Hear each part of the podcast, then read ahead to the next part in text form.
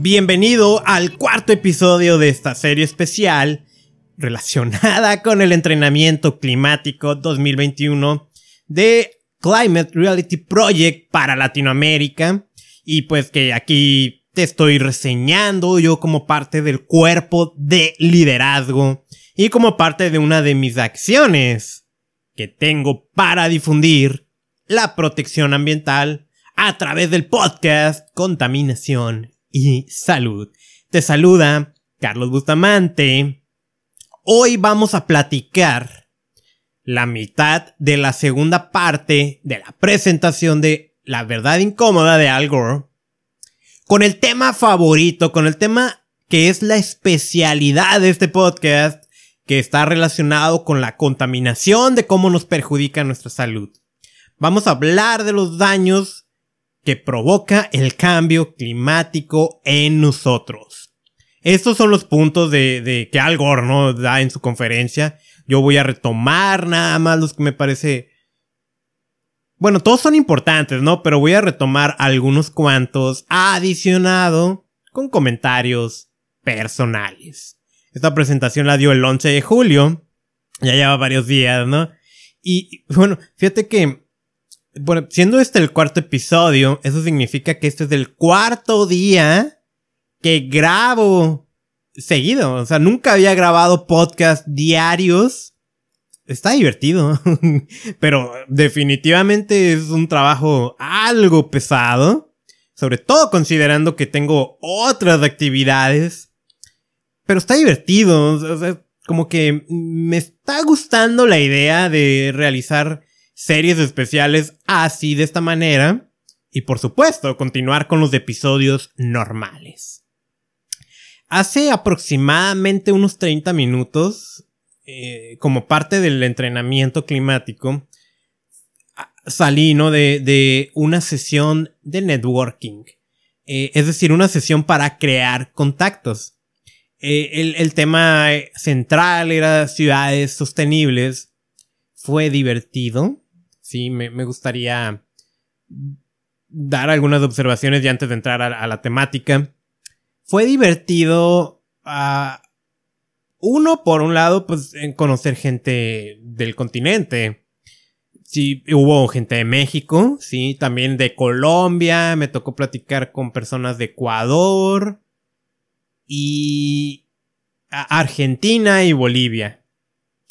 Entonces, a aunque pues hablamos un mismo idioma, aunque somos latinoamericanos, hay diferencias culturales. No obstante, las problemáticas ambientales que se señalaron son muy similares. Compartimos, compartimos los mismos tipos de problemas.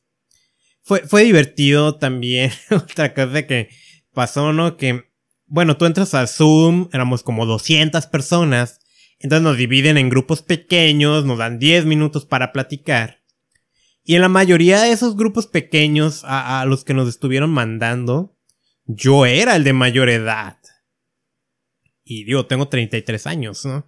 Entonces fue, fue divertido porque me doy cuenta de cómo mi rol personal ya empieza a cambiar.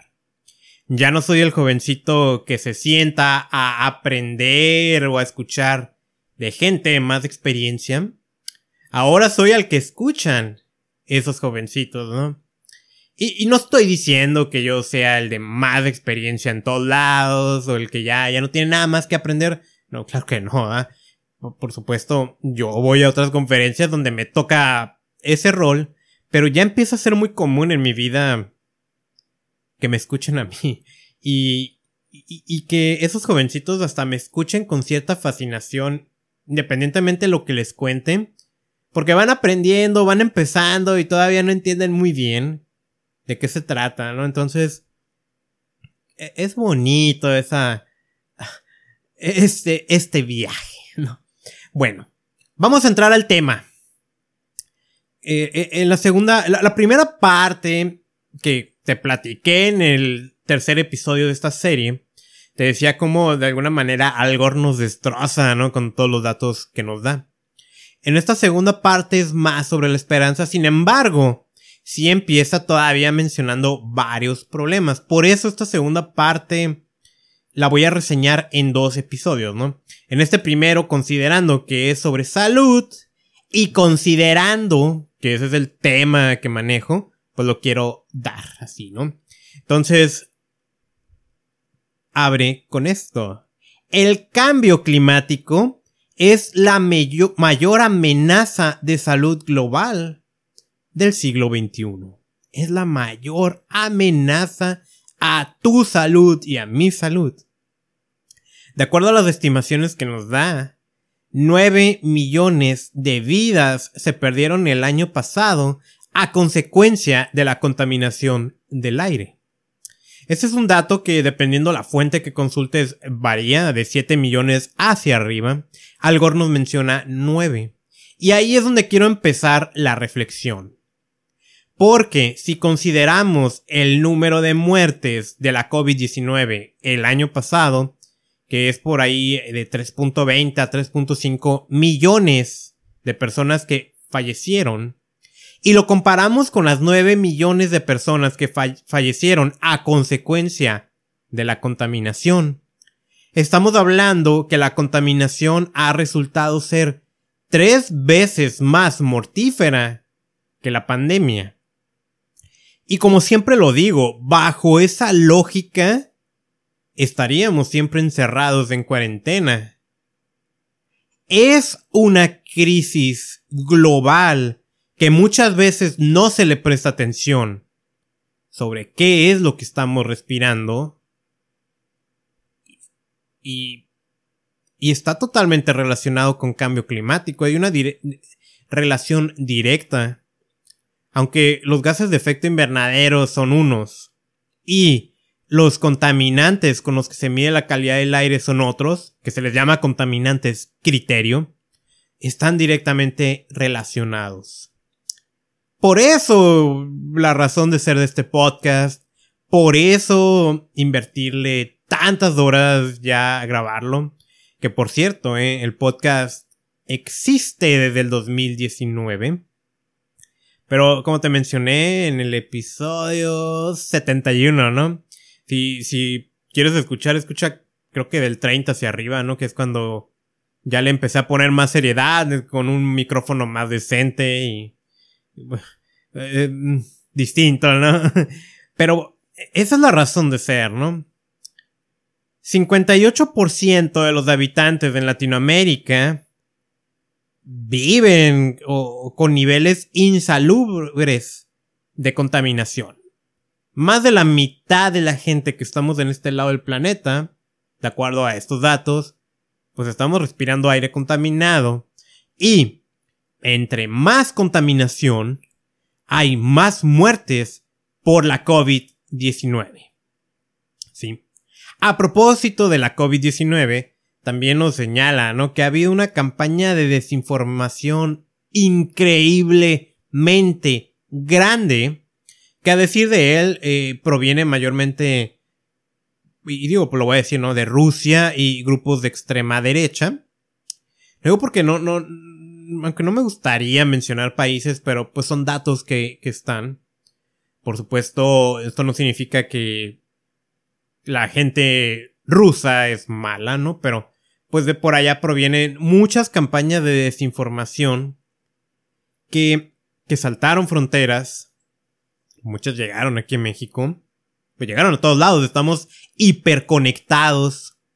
Y, y yo sí pienso cuántas muertes no habrán provocado esta mala información que cuando nos llega a nosotros o a nuestros amigos, nosotros con muy buena intención la compartimos sin cuestionar. Y es información que ha resultado falsa. Me acuerdo cuando empezó la pandemia y decían cosas como no sé, que cuando llega el virus que dura no sé cuántos días en tu garganta, entonces si te ponías a hacer gárgaras con vinagre lo matabas, que... Y por supuesto no, ¿eh? Y... y ¿Qué otra cosa decían? Que el calor lo mata al virus, no puede sobrevivir y... Bueno, no, no. Y eso está muy relacionado con lo que comenté, creo que fue en el primer episodio de esta serie. El primero o el segundo que tenemos que hacerle más caso a los científicos tenemos que hacerle más caso a la gente que sí sabe del tema. Y esa misma campaña de desinformación acerca de la pandemia, también hay esos tipos de campañas, por ejemplo, a cambio climático.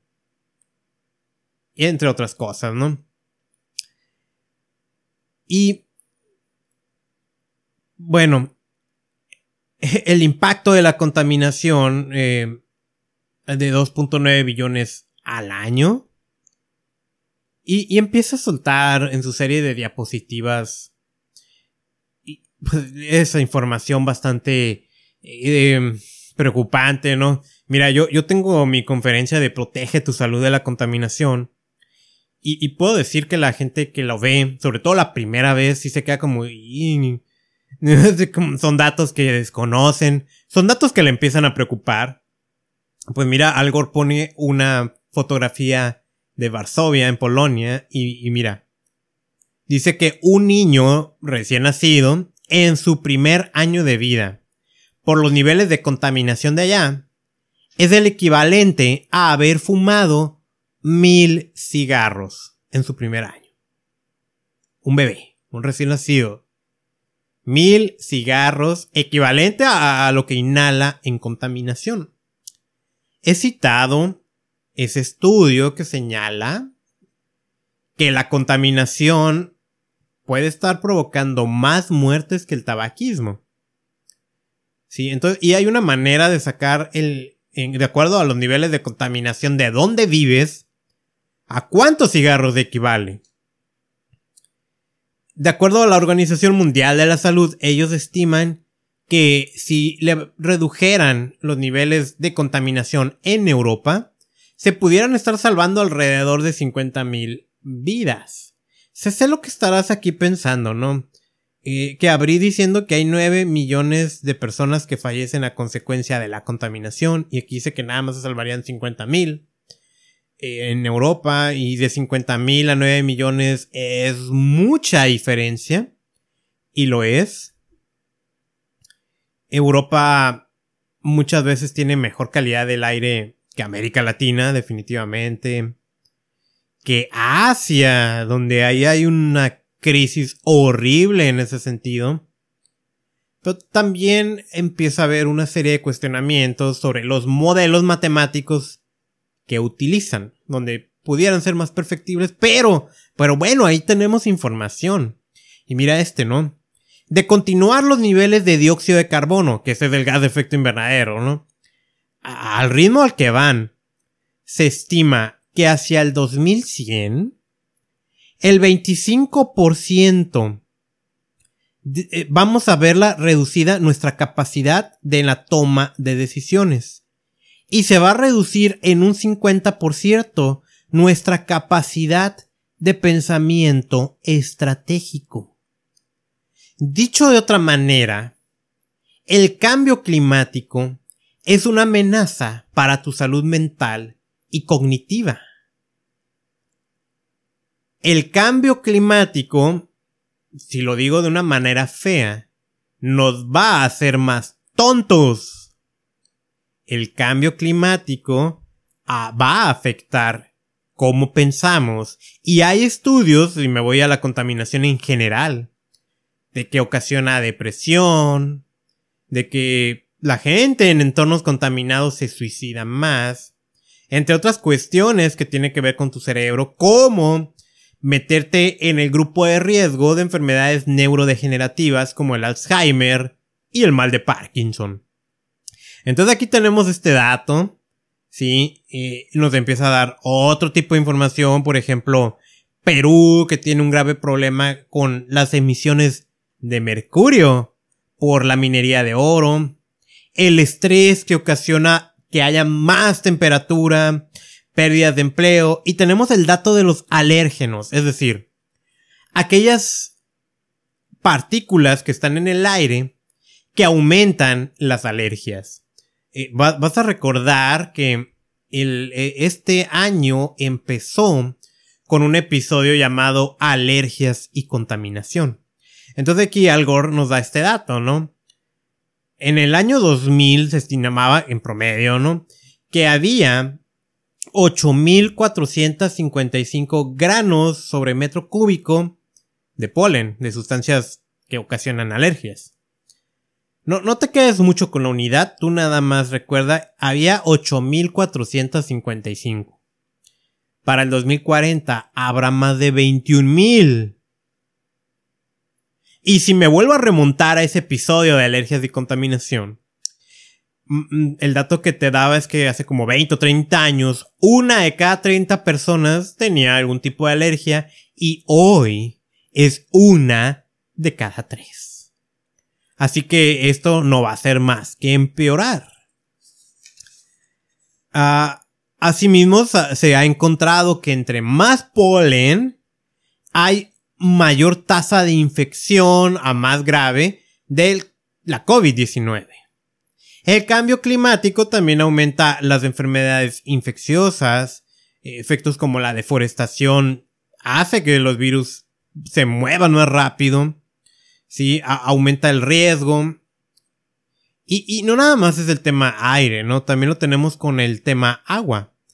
En Estados Unidos se estima que dos terceras partes de las enfermedades relacionadas con infecciones a través del agua ocurrieron después de las bombas de lluvia que platicamos en el episodio anterior. Asimismo, el aumento de las temperaturas en los océanos aumenta la producción de, de ciertas algas, ¿no? De lo que conocemos como marea roja. Y esa marea roja, pues al final lo que están soltando los microorganismos son neurotoxinas. Y esto también es un problema de salud. ¿Sí? El, las ondas de calor marina, pues se han duplicado desde 1982. Los corales están sufriendo algo que es un fenómeno de blanqueamiento, pues donde se están muriendo. Y eso es un ecosistema que no lo vamos a recuperar, ¿no? Si lo perdemos es muy peligroso. Sí. Eh, tenemos el sistema arrecifal maso mexicano, que es el segundo arrecife más grande del planeta que está en un grave riesgo. Y mira, las tortugas, el, parece ser que la temperatura de los océanos determina el sexo en un 99%. Eh, bueno, eh, y lo estoy diciendo medio raro, ¿no? Pero si las temperaturas aumentan, es más probable que las tortugas sean hembras y desaparezcan los machos. Y eso pues es un riesgo también a la especie. Cuando aumentan los niveles de CO2, los, el océano se acidifica. Y al acidificar el agua de los océanos, pues matamos al ecosistema.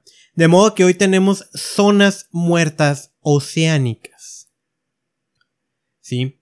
Ah, hay graves riesgos como por ejemplo ya, ya yéndonos más allá del tema de salud, que el aumento de las temperaturas puede provocar que el Amazonas pase de ser una selva a una sabana, lo cual también sería totalmente catastrófico, no para Brasil, para todo el mundo.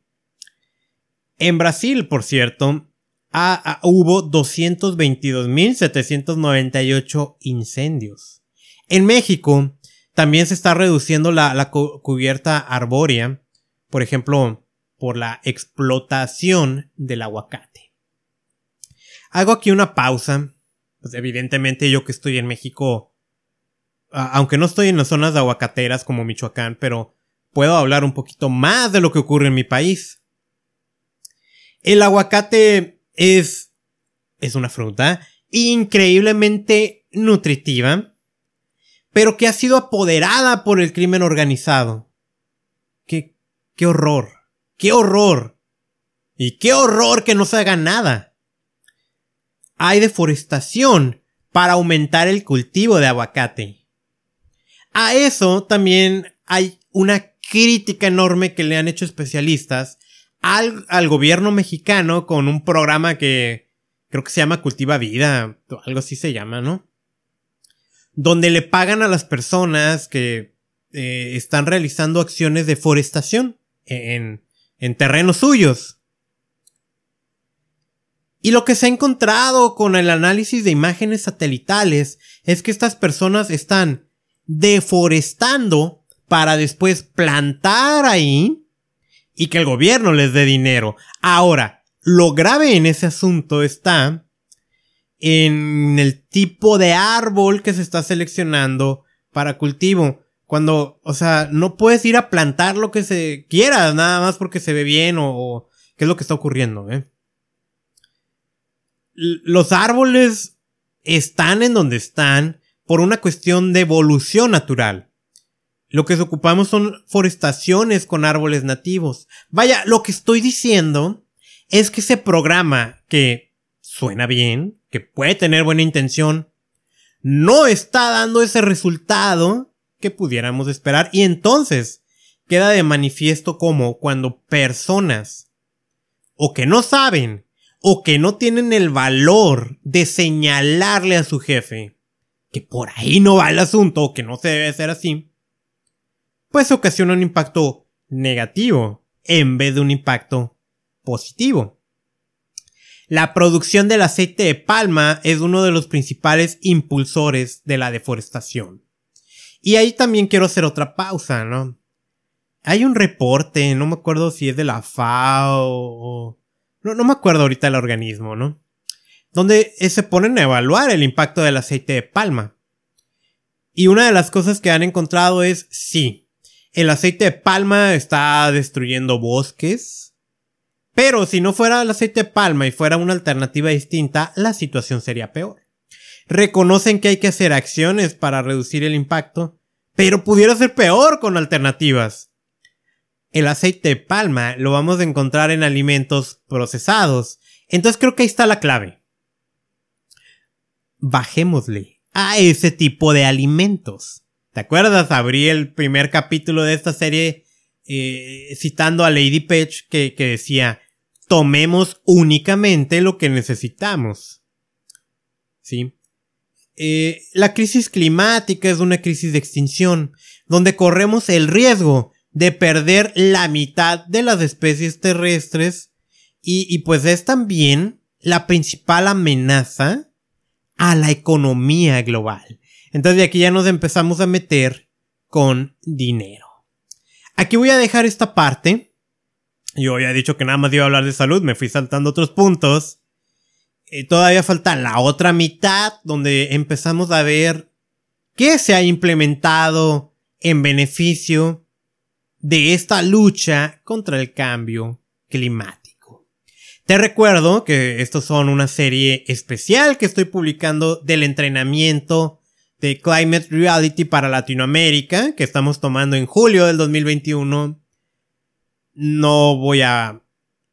No, no, pretendo hacer una copia como tal, sino más bien puntos que me interesaron, que yo pueda adicionarle y que pueda quedar esto como una especie de memoria auditiva digital en este podcast.